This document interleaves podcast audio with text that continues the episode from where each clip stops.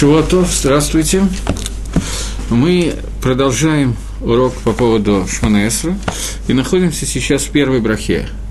Я начну с начала первой брахи еще раз. И только напомню, что мы обсуждали, что первая браха Шманесра – это самая тяжелая в смысле каванот браха, в смысле намерения.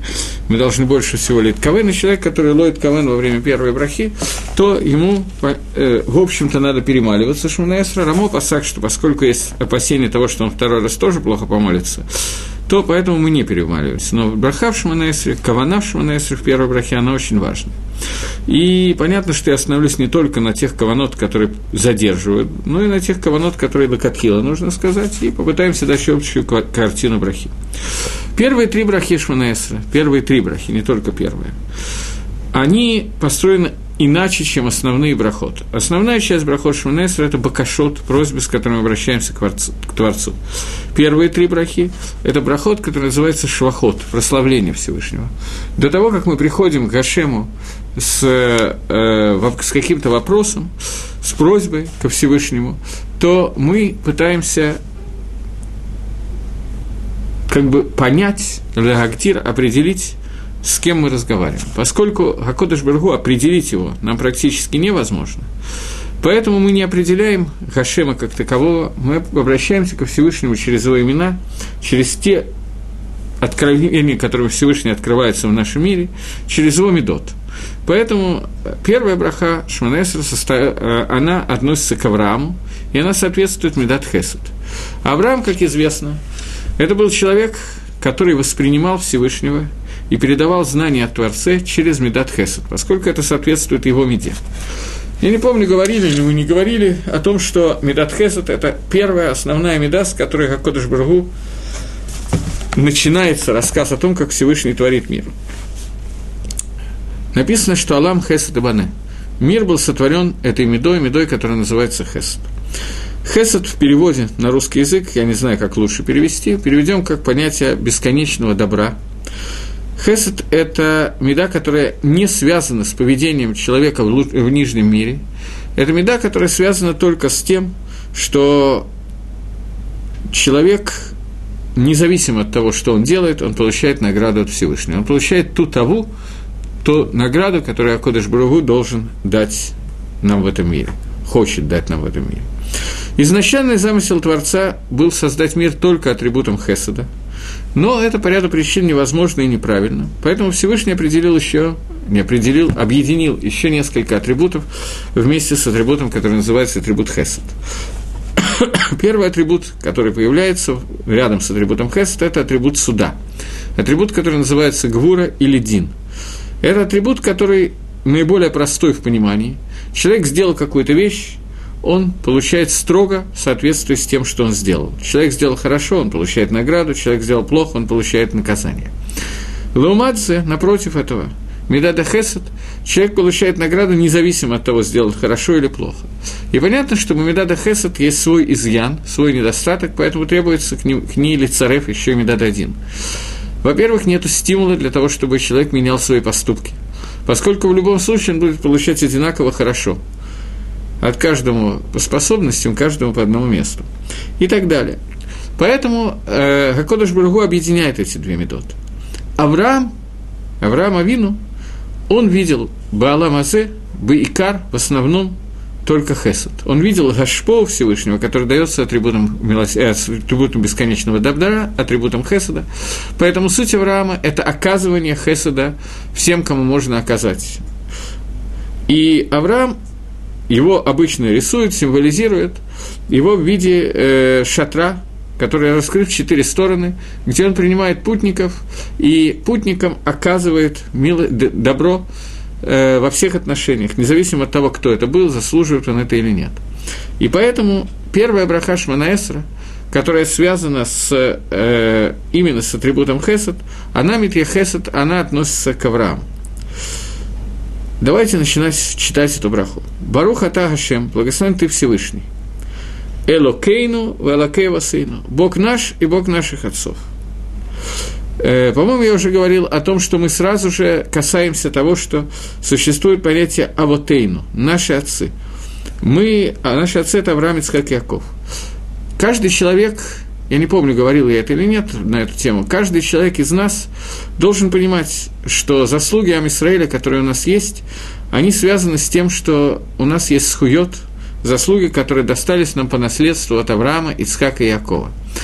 Заслуги, которые нам достались от Авраама, это то, что помогло Амисраэлю стать Израиль и достигнуть той мадреги, той ступени, до которой мы дошли. Поэтому с самого начала, обращаясь к Творцу, мы учитываем, обращаемся по блату, по протекции, учитываем те знакомства, которые у нас есть. Мы говорим о лакей авотейна. Заслуги отцов, схуд авот. Заслуги отцов – это очень высокий схуд, это очень высокие заслуги. И эти заслуги которые могут помочь нам на протяжении огромного количества поколений. Сказано, что Всевышний э, оказывает хесед лабаним, оказывает вот этот атрибут хесед, о котором мы сейчас говорим, ашпо влияние через атрибут хесед нашим, на детей, от, через, за заслуги отцов, ад алфейдарот, на тысячи поколений, ад алафим. Минимальное число алафим тысячи, дословно, это две тысячи. Минимум от тысяч – это две тысячи.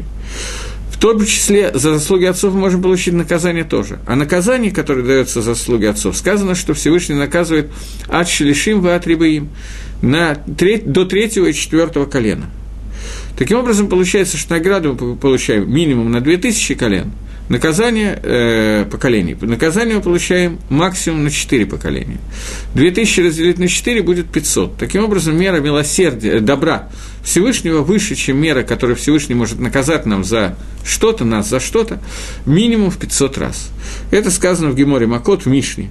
Бракот. И э, когда мы обращаемся к Творцу, вспоминая заслуги наших отцов, мы надеемся, что эти заслуги нам поможет, помогут получить то, что мы в дальнейшем будем просить в остальных брахот, не в первых трех, а в остальных брахот Шманесра, и что схует нам могут помочь. Это достаточно важные вещи, которые есть. Когда евреи находились у горы Синай, они сделали золотого тельца, Эгеля. Через 40 дней после дарования Торы нами, нами был сделан Эгеля золотой телец. Вчера я где-то находился, мы разговаривали на эту тему, и я объяснил это, но я хочу отметить одну вещь, которая получилась так, что вчера я говорил на ту же самую тему, но я хочу одну накуду, которую мне кажется нужно прояснить, одну точку, которую мне кажется нужно прояснить. Когда Кодыш Баругу, когда Всевышний благословлен будет он, э, наказал Израиль за золотого тельца, то Маше Рабейну, Моисей, взошел на гору Синай для того, чтобы молиться о том, чтобы Акодыш Барагу простил ту Аверу, которую сделал Амисраиль. И молясь об аве, о прощении, Маширабейну э, упомянул схует заслуги Авраама, Ицхака и Якова. И упоминая эти заслуги, он таки получил прощение. Таки да. И Акодыш Брагу сказал ему, Всевышний сказал ему, что ты, когда обращался ко мне, ты просишь прощения за э, Амисраэль, используя схует Авод. Тебе кажется, что схуд, заслуги, которые есть у Авод, могут помочь во всех, во всех вопросах. Но тогда, когда они кончатся, тебе кажется, что больше не на что уповать. Это не так, сказал Ашем. Есть еще одна вещь. Есть еще шлоши с Рамидот Рахамим. 13 мер милосердия, которые Всевышнего, которые раскрывают Всевышнего. И даже когда кончается схует Авод, даже когда кончаются заслуги Авраама, Ицкака и Авод, и Иакова, нам есть на что рассчитывать, мы еще можем рассчитывать на какое-то получение э, прощения от Творца, Бамидат Рахам, мера милосердия Всевышнего, какими-то другими способами, даже когда схудовод уже нету. Есть такая гемора. Гемора, которая говорит, э, что в трактате Танит, Гемора говорит, что нету таких хороших дней, я не помню, говорил я эту Гемору или не говорил я здесь, но я попробую сказать вкратце, э, хорошо бы, если бы кто-то мне напомнил, говорил я или нет. Но э,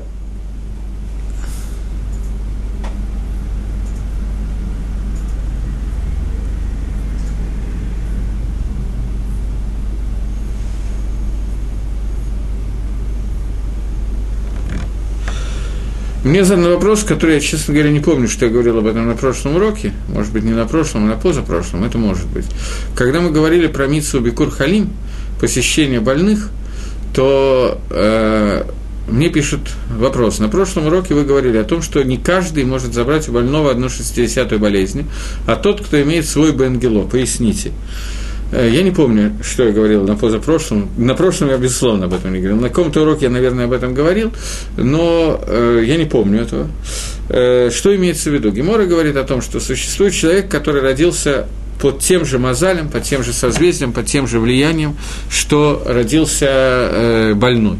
И таким образом, в таком случае, человек, который имеет, он бен гело, он бен того же мозаля, он относится к тому же созвездию, что и больной, если он приходит навещать этого больного, то он забирает у него одну шестидесятую болезнь. Другой человек, который не имеет к этому отношения, разные люди, не могут забрать это. Это сказано в Геморе Нудорим, и я сейчас вспоминаю, что когда я объяснял Мишну в трактате э, П, да, Мишну Лудворим Шейн Лэмшур, когда мы говорили об этой Мишне, я сказал, что это один из таамим посещения больных, митсу посещения больных. Это то, что я имел в виду. Теперь я вернусь к первой брахе Шминесру. Извините, что я отступление даю, но я думаю, что мне правильно отвечать на все вопросы. Так вот, э, я хотел рассказать о Геморе, который говорит в трактате Таанит Мишны, и Гемора говорит, что не было таких праздников у Амисраэля, не было таких праздников у народа Израиля, как, э, как, как Йом-Кипр и Хамиша Сарба. 15 ава – это праздник, который был очень большим праздником Израиля. И Гемора в, трактате, в конце трактата Танит рассказывает, в чем состоял, как праздновался этот праздник. Гемора говорит о том, что э, пришли э, дочери Бнот Израиль, дочери Израиля, брали в долг платье одно другое. Одна брала дочка Мелаха, у которой было достаточное количество платьев, дочка царя. Она брала платье у дочери Каингадоля, дочери Каингадоля, дочери Сган Каингадоля и так далее. Они брали самые богатые у богатых, бедные, ну, подруг, у друг у друга брали платье, окунали платье в мику, чтобы они были тагарим, и после этого выходили и плясали в виноградниках. Делали махалот, танцы, хороводы, я не знаю, как это сказать. И говорили, что Тут надо сделать маленькую секундочку отступления. Бнот Израиль, дочери Израиля, они могут выходить замуж, перемешиваться за другие колена. Не обязательно колено Иуда должны с Игудой, а Дана с Даной. Любые колена могут объединить, колено Израиля, 12 колен Израиля могут объединиться друг с другом. Я пока вспомнил анекдот. За столом сидят 6 комиссаров гражданской войны. Что находится под столом? 12 колен Израиля.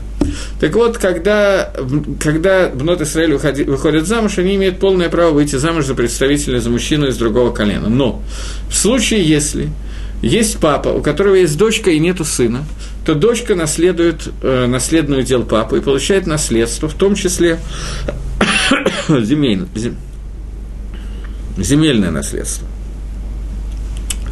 Если она выходит замуж за представителя другого колена, то получается, что после этого муж наследует дочке или сын, в зависимости от того, кто, если у нее есть дети, то сын наследует, муж наследует, сын по-разному может произойти. Но в любом случае, сын идет, колено сына – это колено мужа, а не колено мамы. Папа, а не мама. Поэтому наследует маме, мамина, мамину дел, ее наследство, переходит к другому колену. Поэтому Маширабейну запретил Бнот Салавхада, дочерям Салавхада, выйти замуж за представителей других колен, для того, чтобы земля, удел одного колена, земельный не перешел другому колену. И это было запрещено. Поэтому это затруднило несколько шедухи. Мы догадываемся даже в этой в ситуации, когда можно выходить замуж за кого угодно и жениться на ком угодно, тоже шидух – это не самая простая проблема, которая существует в Израиле. И Гемора говорит о том, что шидухин становление зугот, пар, также трудно для Кодыш Бараху, как крес ямсов, как рассечение моря. Поэтому э, раз в году давалась возможность э, девочкам, девушкам, которые наследовали папин удел, у них не было братьев, и они получали в наследство этот удел, раз в году им давалась возможность выйти замуж за представителя другого колена, несмотря на то, что удел выходил другому колену. Это было 15 ава. И в этот день они выходили плясать виноградник, и говорит Гемора, я не помню, если кто-то помнит, что я об этом говорил, то сообщите мне об этом. То выходили они плясать виноградники, и, э, и э, они обращались к Бахурим со словами. Дальше они делились на несколько групп. Первая группа говорила, Бахур, Ефот Шабаген, говорит Гемора, Мага Йоамриб. Самые красивые из них, что они говорили? Они говорили, что Бахур, юноша, посмотри на красоту, на Йофи, на красоту, потому что Эйниша Элала Йофи, потому что не, не берешь жену в жены, а только из-за красоты. Седр. Следующая группа. Милхасот Шабагем. Мне подсказывает, что вроде я об этом не говорил. Поскольку у меня может быть такой же склероз, как у тех, кто меня слушает, то я могу продолжать. Так вот, э, так вот, вторая группа, Милхасот Шабаген, Мага Йомрим, те из них, которых был Юхсин. Юхсин – это хорошее родословное, у которых были знаменитые, известные працы, отцы прац. Что они говорили? Маген Геомрот. Что они говорили? Они говорили, Бахур, как Э, Оти, потому что Эйниша, Эла Лабаним, посмотри на Мишпаху, посмотри на семью, и возьми меня в жены, потому что нету жены, а только для Баним. Юхсин, хорошее родословное, это очень важно для сыновей, женится для того, чтобы рожать детей, поэтому возьми меня в жены. Гамтов, тоже хорошо. Кто у нас остались? Те, у которых с Йофи не очень хорошо, с красотой подкачала, и с Мишпахой тоже Азоханвей. Что они говорили? Остальные, что они говорили? Они говорили Бахур, возьми свой меках лешем шамаем, возьми свой, свой меках, свою покупку, меня в жены бакицу, лешем шамаем во имя небес. Дальше совсем интересно. Но только украсть меня короной, золотой короной. Продолжение так скромно, со вкусом. Это три группы еврейских девушек, которые предлагали взять себя в жены. И понятно, что это не очень понятно.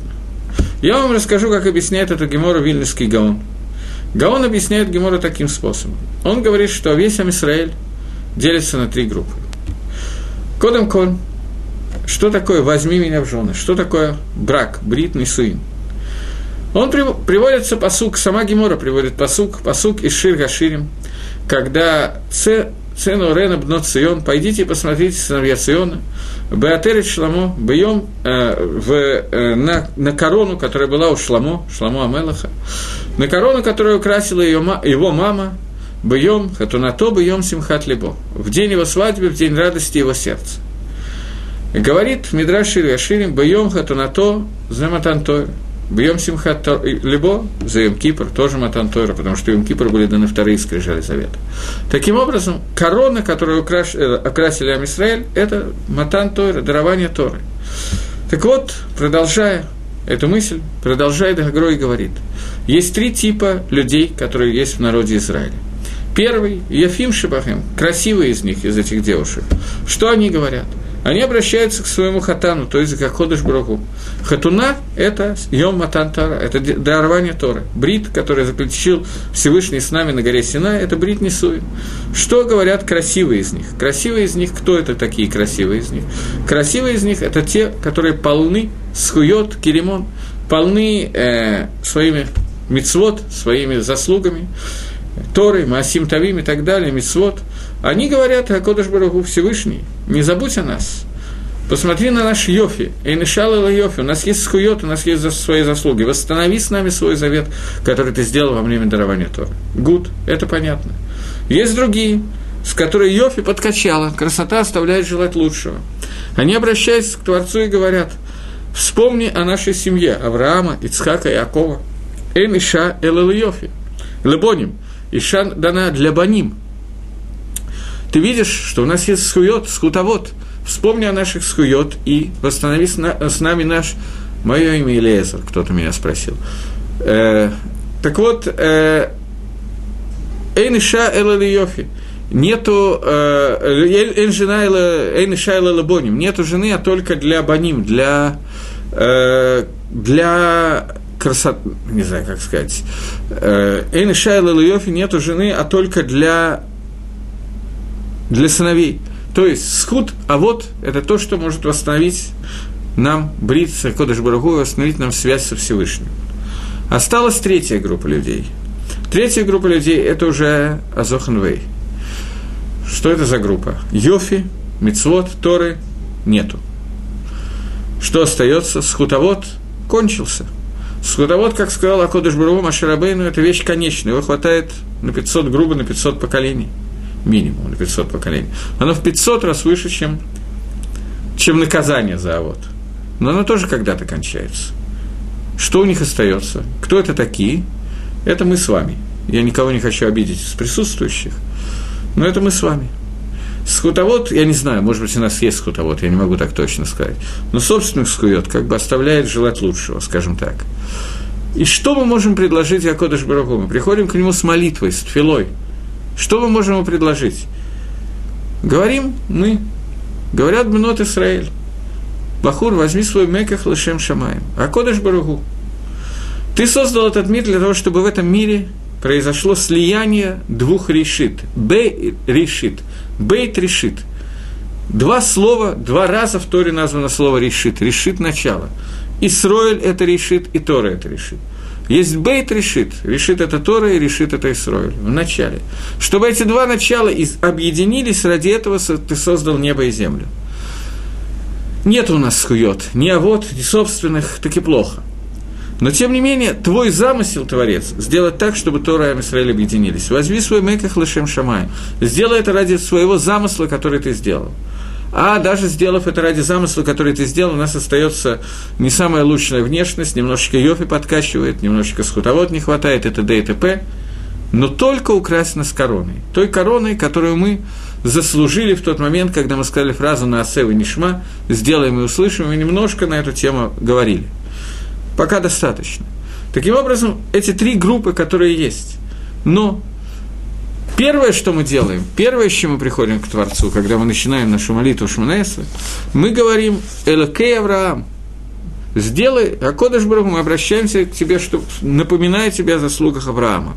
Может быть, не все потеряно, может, заслуги Авраама еще остались, может быть, не, мы не все потратили. Был кошелек еще, сколько-то монеток, может быть, есть. Элакей Ицкак, Элакей Яков. Элакей Авраам, когда мы обращаемся Дерих, Элакей Авраам, Всевышний Бог, который открылся Аврааму. Воспринятие Авраамом Хакодыш Барагу шло в основном через Медат Хеса. Тут надо понять, что, безусловно, все наши працы знали не хуже нас, что Хакодыш Барагу раскрывается в мире, да их всех Медот, через все свои качества, которыми он раскрывается, через Хесед, Гура, Тиферет. Они, безусловно, это знали. Но когда нам Авраам передает свое знание о Всевышнем, он передает его через восприятие, через Медот Хесед. Когда мы обращаемся к Аврааму, мы, э, через к Аврааму, к Хашему, через Лакей Авраам, через понятие Лакей Авраам, мы вспоминаем Медат Хесед, мы упоминаем ее. Через нее мы Безусловно, мы не молимся Гашему через его качество. Мы молимся Гашему лично о Кодыш. Даже через качество Творца мы должны. Но упоминая их, мы немножко описываем себе Хахиба Маскина, чем мы занимаемся. Поскольку мы что такое Хакодыш Барух, мы не можем. Об этом сказано в книге Зохара, я небольшой знаток Зохара, но на всякий случай я предупреждаю, что об этом сказано, что Эйн, Махшова, Тавсабей, Клаль.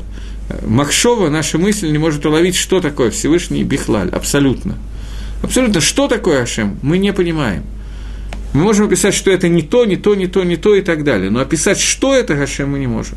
Поэтому мы описываем некоторые проявления Кодыш Бараву в нашем мире для того, чтобы восхвалить Всевышнего через них, но не больше. Элакей Авраам, Элакей Авраам, который раскрылся в этом мире через Медат Хесед. Элакей Ицхак. Меда Ицхака, как мы знаем, это Медат Дин. Меда Гвура. Суть Ицхака – это Гвура. Что такое гвура? Дин. Человек делает какую-то вещь, он получает строго наказание за эту вещь, или он получает строго награду за эту вещь. Не может так быть, что он сделал какую-то вещь и тут же не получает награду. Не может быть, чтобы он сделал какую-то вещь и тут же не получил наказание.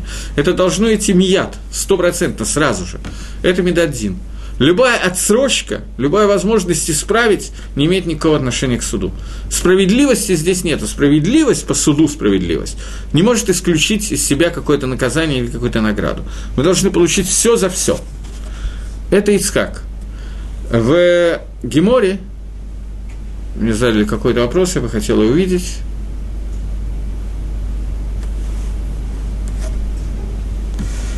Ефе. Хороший вопрос. Э, я его немножко расшифрую. Я сказал, что Бейт решит, Б решит, Бейт решит два начала. Началом назван Израиль, и началом названа Тора. Спрашивает человек, который не хочет представиться, и он задает вопрос, зачем в Торе Мицраим и Амалек называются решит? Про Амалека сказано решит Гоем Амалек Васафо Ламут. Начало народов Израиля. Э, тогда можно сказать, что ради решит Бара, то есть можно понять неверно, что Всевышний э, построил этот вид ради Амалека. Прекрасно. Я словлен на слове, которое сказал, я сказал, что решитом названы Исроили. Да, слово решит встречается еще несколько раз. Трума названа решит, Хала названа решит и так далее. И Раша это приводит прямо в посуке на Берешит, приводит это и говорит. Э, дело в том, что Амалек тоже мог принять Тору и Мицрай мог принять Тору, и все остальные народы могли принять Тору. И тогда их решит из потенциальной энергии перешло бы в кинетическую энергию. Я не знаю, как лучше сказать это. Словосочетание немножко глупое, но так более или менее понятно, о чем мы говорим. Потому что все народы могли принять Тору, и каждый из народов мог выйти на уровень, на уровень Израиля. Я бы даже мог сказать, что не только мог бы принять Тору, а и сейчас может принять Тору. Любой отдельно взятый человек может объединиться с Израилем и стать кусочком этой Торы и кусочком решит. Амалек назван решит Гоим, решит народов. Это название дано ему, уж дано, Тора ее упоминает – это название, после того, как Билам пришел проклястием Израиль, и у него не получилось, и Билам называют Амалека решит. Это было после дарования Торы, когда уже решит, Ам Исраэль в виде решит, объединился с Торой, которая тоже решит. После того, как это произошло, Амалек продолжает называться решит, но решит – в другой плоскости. Решит в плоскости народов. Среди народов мира он первый. Об этом идет речь. Он первый, кто начинает войну с Израилем, у него наибольшие потенциальные возможности, у него есть митсу быть убитым и так далее. Через него даны многие מצוות. למעשה Амалек – это Исав שב Исав. Это Га Исав, я не знаю, как это сказать на русском. На английском есть определенный, э, определенный артикль «the». Есть неопределенный артикль «a» и определенный артикль «the». На иврите артикль «га». На русском артикля такого нету. Или, может быть, на нем есть какая-то какая возможность сказать, но русский язык большой, а я маленький. Я не знаю, как это сказать. Но э, на английском и на иврите это очень понятно. Есть «га» Исав – Исав Шеба Исав. Самое Исавное, которое есть в Исаве, это Амалек. Исав, как мы знаем, был народ, который был одним из первых, который мог принять Тору. Он отказался это сделать, поэтому к нему относится слово «решит», к Амалеку потенциально у него была возможность принять Тору. А почему он не принял, мы уже обсуждали, я так думаю, я почти уверен, и обсуждали на Асева Нишма, которое было дано через Исава и Ишмаэля. Поэтому мы замнем остальной ответ, я более или менее ответил на вопрос. Теперь двинемся дальше. Но вопрос мне понравился, очень хороший вопрос. Жалко, что вы не представляетесь. Так вот, двинемся немножко дальше. Элакей Ицхак. Ицхак – это меда абсолютно противоположная Аврааму. Ицхак – это меда, качество строгого суда. Можно я буду говорить слово, не слово качество, а слово меда, потому что это менее непонятно, чем слово качество. Так вот, меда, которая есть у Ицхака, это меда восприятия всего мира через медад один, через меру суда. Э, есть Гемора. Гемора, не помню, где она сейчас, в двух местах, помню, я встречал, но не помню где. Гемора, Талмуд говорит от имени Рейшлакиша. Омар, Омар Решлакиш, сказал Решлакиш, запрещено человеку смеяться в этом мире. Смеяться нельзя. Анекдоты рассказывать можно, а смеяться нельзя. Почему? Потому что сказано, что смех человек должен оставить лалам аба, на будущий мир. Шинаамар, как сказано, и многие из вас читают каждый раз, когда в шаббат молятся Берхад Амазон, читают Ширамало. В Ширамало сказано «Аз емелу схоппину» тогда наполнится схоком, смехом наши уста. Тогда, не сейчас. Сейчас нельзя. Асур. Просто Асур написал, написал Рейшлакиш. Не значит, надо находиться в состоянии постоянного дикаона, депрессии. Это, Рейшлакиш этого не говорил. Можно улыбаться. Но смеяться по-настоящему цхок в этом мире не существует. Это невозможно. Этот схок, который может быть в этом мире, он не имеет отношения к настоящему цхоку. Ицхак – это имя, которое происходит от, имени, от названия Цхок, смех.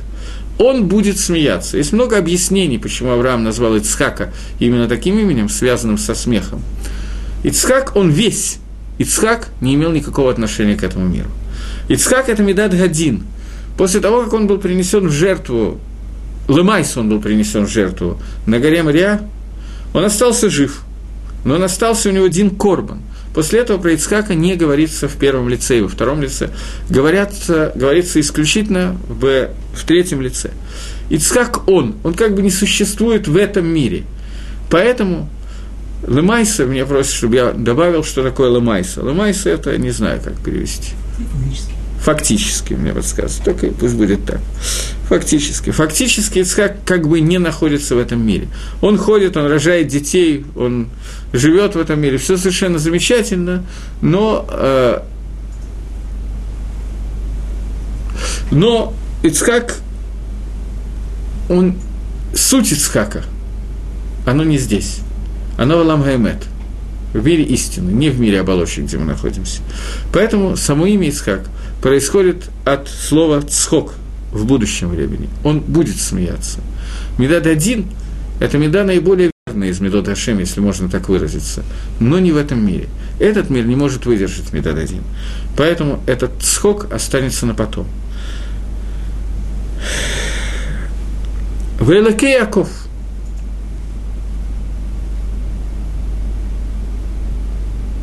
Я не понял вопроса, который возник – слышал, что Ицхак... А, из два вопроса, я извиняюсь. Слышал, что Ицхак не покидал территорию Исроэль, так как он жертвовал. Совершенно верно.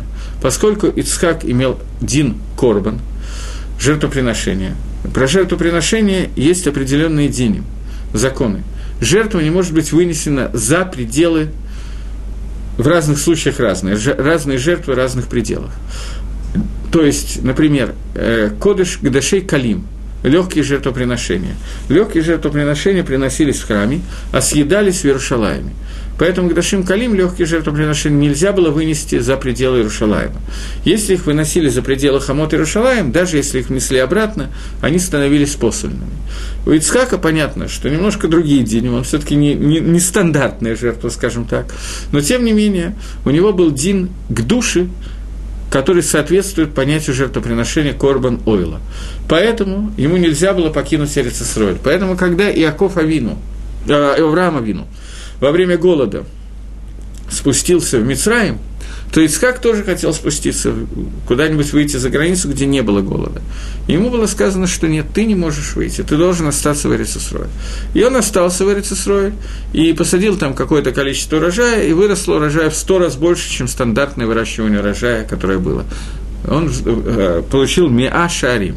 Отсюда название района Миашарим. Некоторые думают, что Миашарим – это 100 ворот. Миашарим – это 100 размеров, 100 раз больше, чем положено урожая.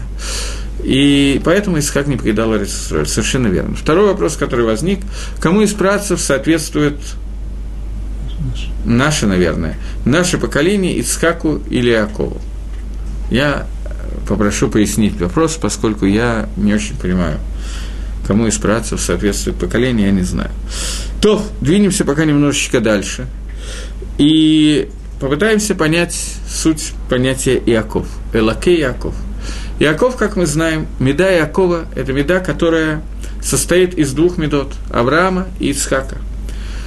Авраам и Ицхак, они вместе – это смесь медат Хесед и медат Дин – Соединение этих двух медот вместе составляет меда, которая называется медат эмет тиферет рахами.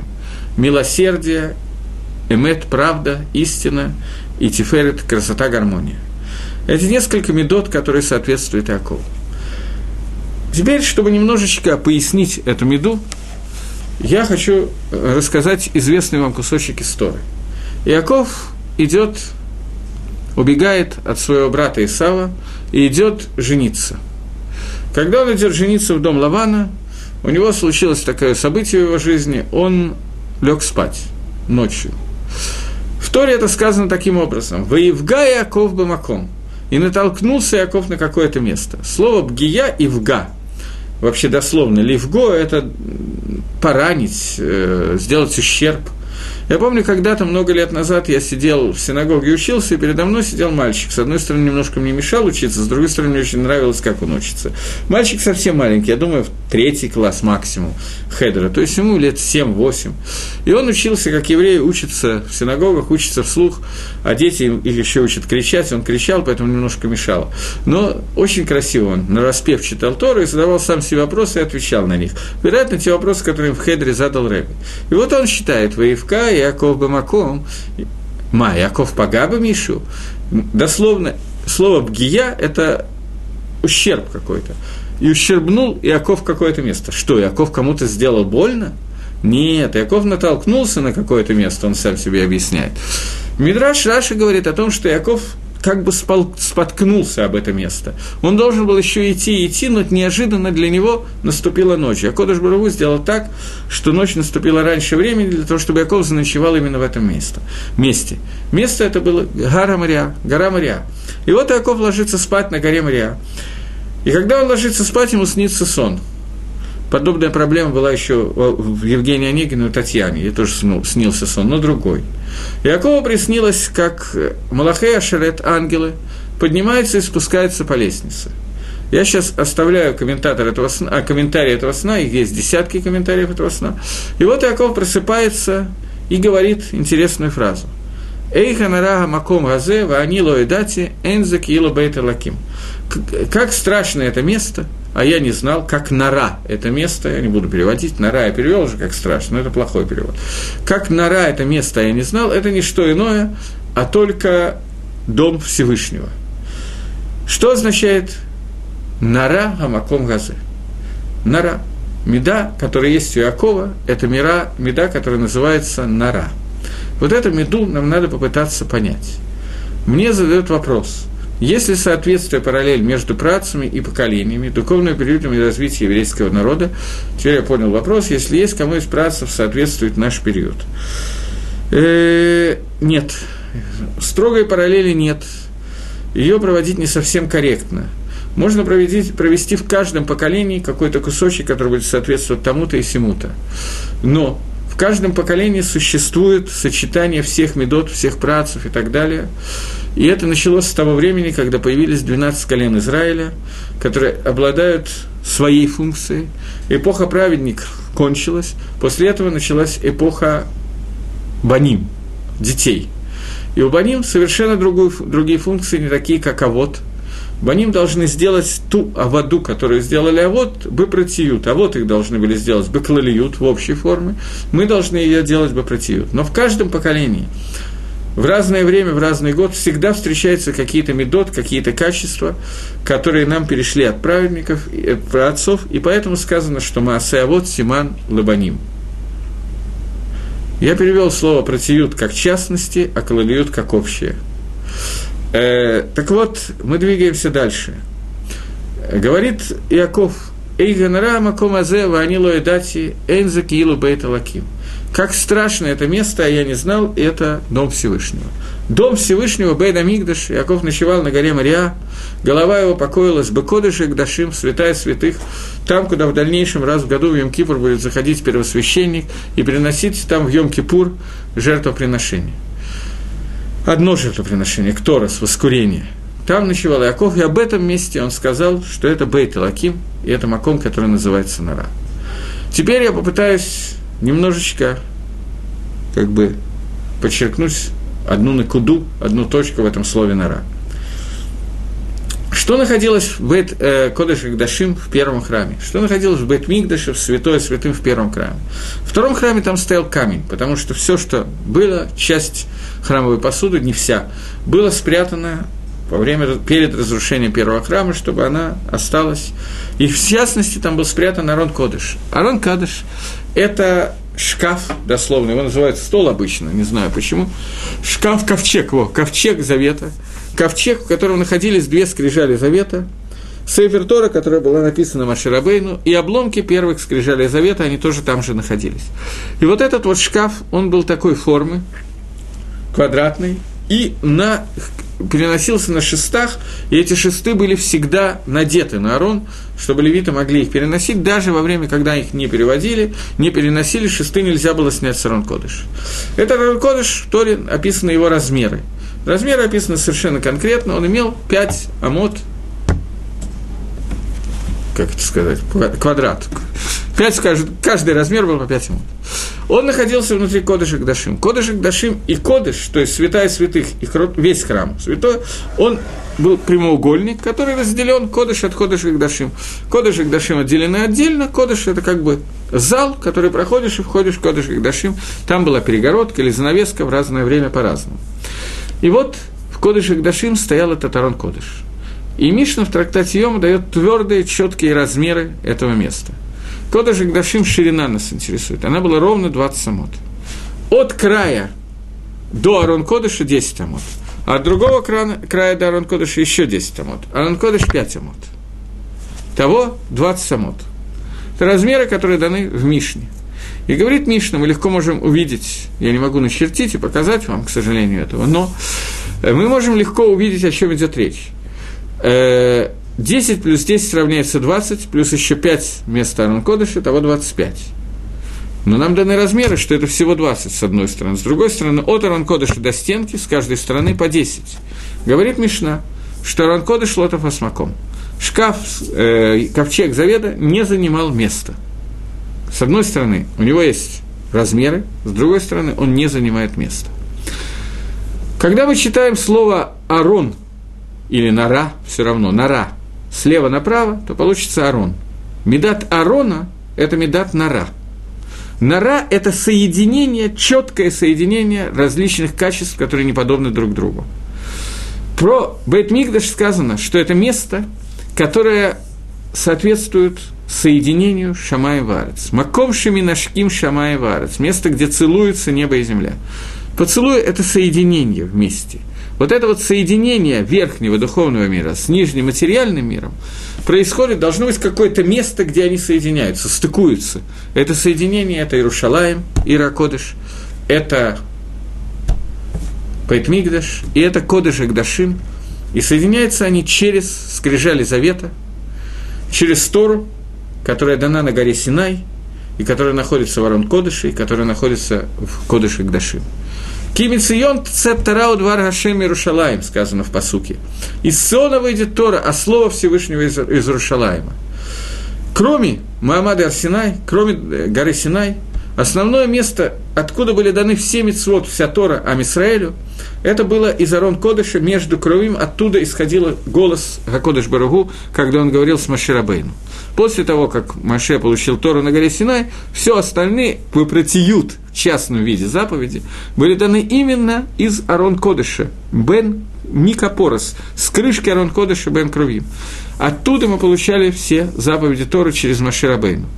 Поэтому мы говорим, кимициот ТЦ Тара. Тара дана в общем своем клале, в общем, она была дана с Сиона, у два Рашем Иерушалаем, а Слово Всевышнего выйдет из Иерушалаема из Иерушалаема Мирон Кодыш. Таким образом, то место, откуда выходит слово Всевышнего, два Ашем, это место соединения верхних и нижних миров, место соединения духовного мира и материального.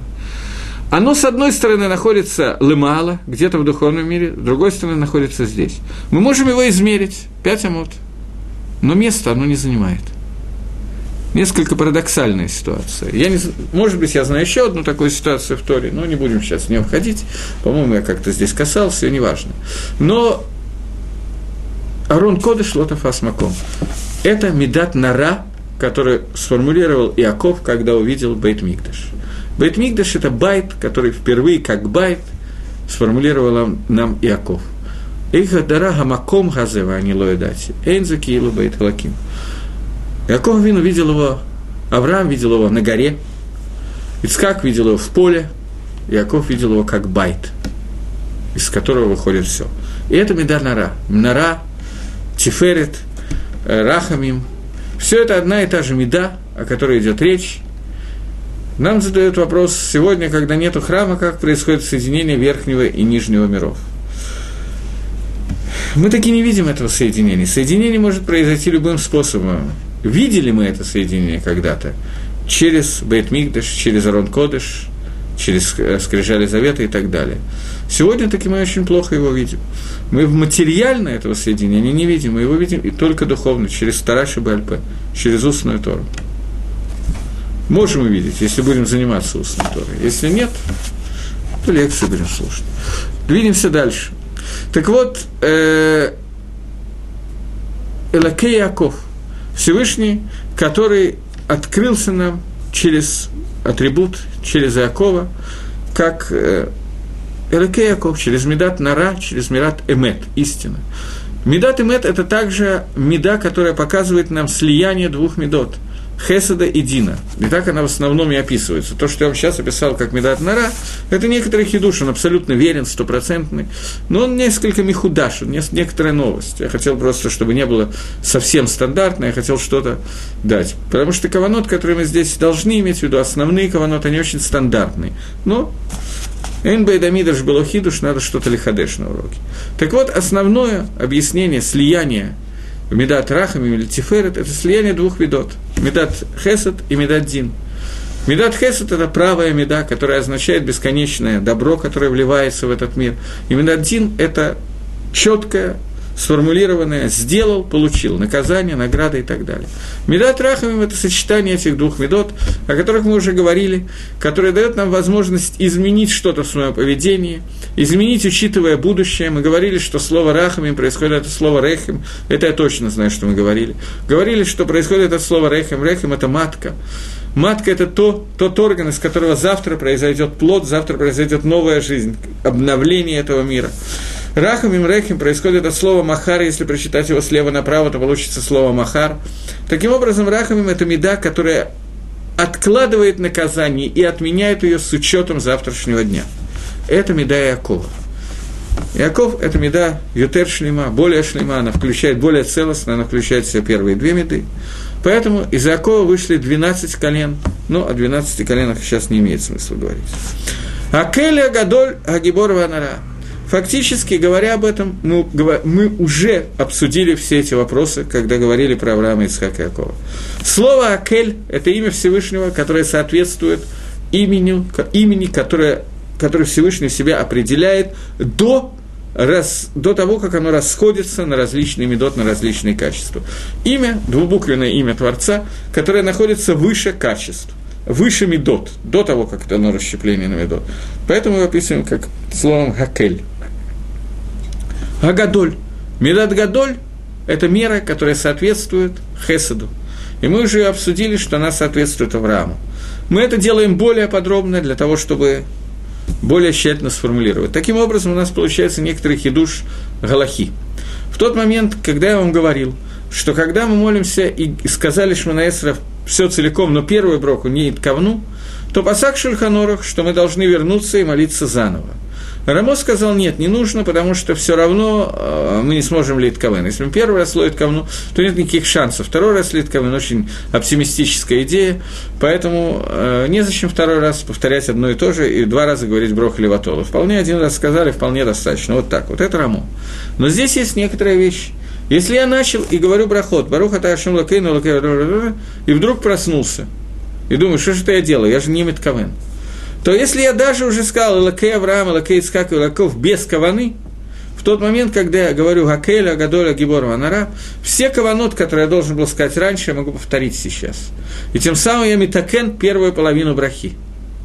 Поэтому мне дали возможность использовать это или такен ее. По мнению Мишны Бруры, если я сказал в середине брахи вспомнил, что я ломит кавен, то можно сделать так, как я сказал. Начиная с Гадоль Гибор Ванара, начать Литковен заново, мы будем Яцими Дейхава. Но Мишнабрур разрешает еще больше. Вернуться полностью к этой брахе она не разрешает Мишнабрура, поскольку Рамо уже посак, что этого не надо делать. Но что можно сделать? Можно вернуться, начиная Элакей Авраам, Элакей Аватейну.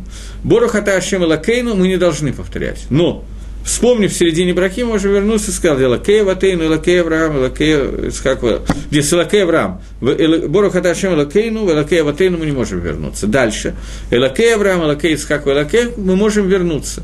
Но даже если мы не возвращаемся, если мы метковним вот те медот, которыми мы шапхима да Кодыш Барагу прославляем Всевышнего, в слова Гадоля Гибора Ванара, мы вышли хью в первой брахи, выполнили хью в первой брахи.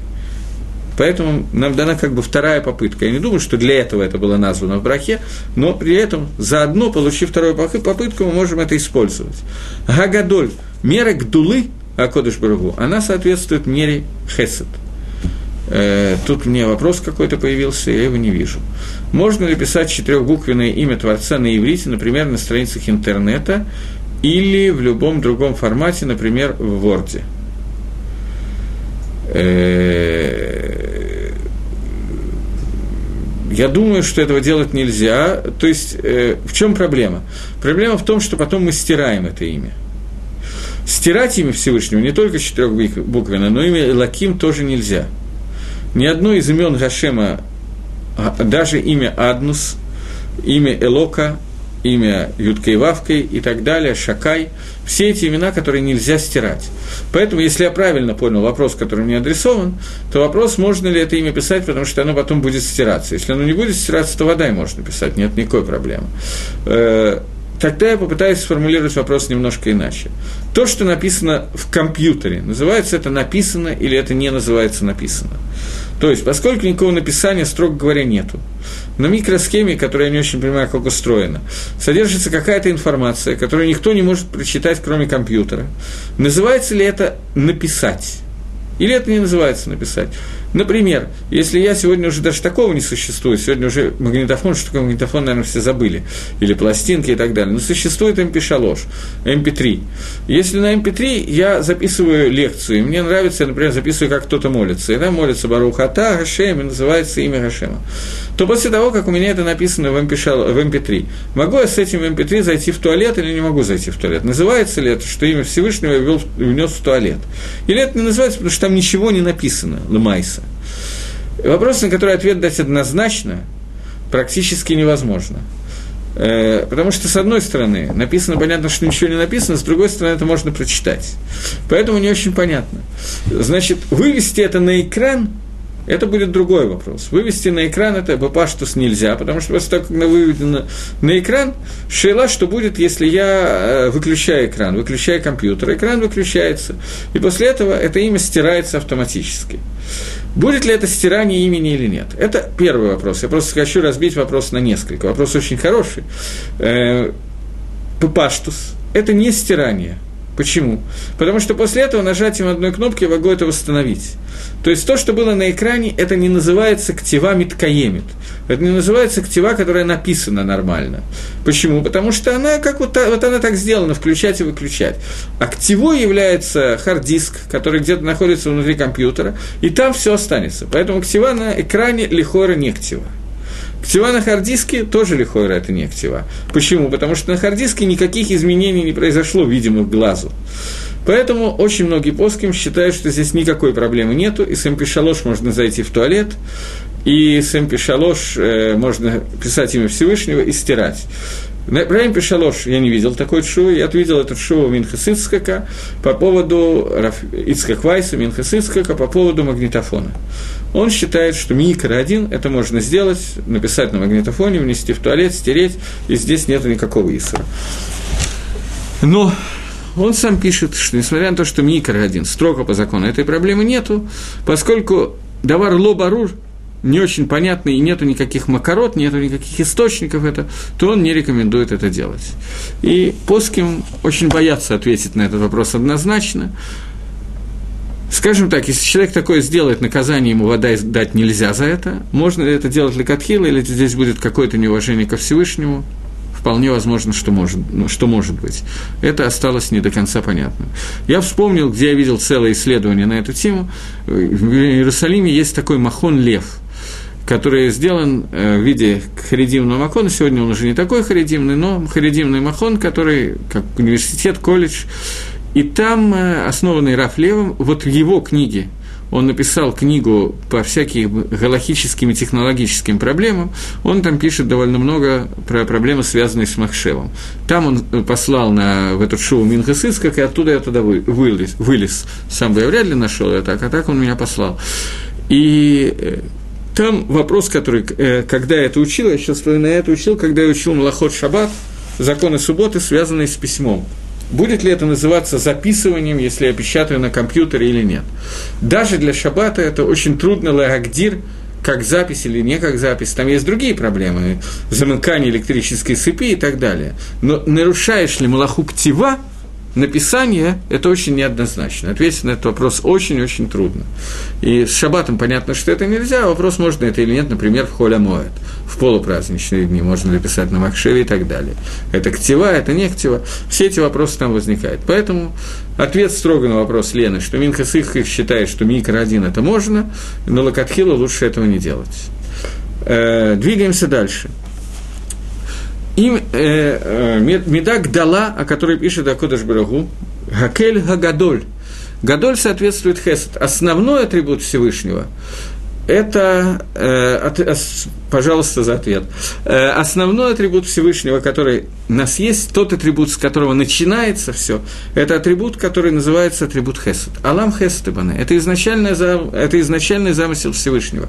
Дать Дери готов лаэтив. Тот, кто коль кулотов, тот, кто весь целиком является тов, это Акодыш Бару. Хорошо. Он хочет лаэтив, он хочет дать свою таву, дать свое добро кому-то. Для этого нужен этого кто-то создать. Вот этот кто-то является наш мир. Поэтому основной замысел Всевышнего – это раскрыть себя именно в Амидат Хесед. Поэтому Гадоль – это именно атрибут Хеседа, самая большая меда, которая есть в этом мире. Гагибор – Вторая меда Гибор, понятно, что она соответствует от Гвура Всевышнего. Гвура, в принципе, дословный перевод слова Гвура, это сила. Поэтому не очень понятно, почему именно суд, именно мера суда называется силой. Потому что Лихойра, что такое гвура, что такое суд? Это когда постоянное ограничение, сжимание. А Кодыш Бару, который коль кулотов должен ограничивать свою таву и не давать ее бесконечно. Он должен ее постоянно ограничивать. Поэтому непонятно, как ограничение можно назвать силой. Какая связь между этим? Ответ очень простой. Ответ дает Мишна в перке, а вот, который говорит «Мигу Гагибор», кто является сильным, тот, который кавешет яцро. Она говорит про людей. Сильным является тот, кто захватывает, схватывает, ограничивает свою яцергору. Понятно, что Гакодыш Баругу это неприменимо. Гакодыш Баругу нет яцергоры, все в порядке. Но в чем выражается Гвура Гакодыш Баругу? В том, что он ограничивает свое влияние и желание повлиять так, как он хочет, для того, чтобы тава его была более полная. Поэтому это Медат Гадин, Медат Гвура, Акель Хагибор, Агадоль Агибор, Венара. Мы уже сказали, что Иакову соответствует вот эта вот меда, которая называется медат Эмес, Тиферет.